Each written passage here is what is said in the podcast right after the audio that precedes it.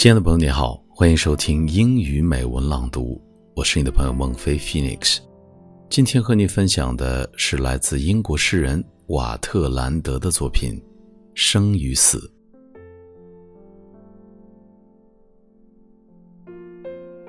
Life and death, water savage Landor. I strove with none for none was worth my strive. Nature I loved, and next to nature, art. I warmed both hands before the fire of life. It sinks, and I am ready to depart. 我和谁都不争，和谁争我都不屑。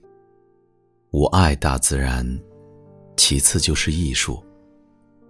我双手烤着生命之火取暖，火萎了，我也准备走了。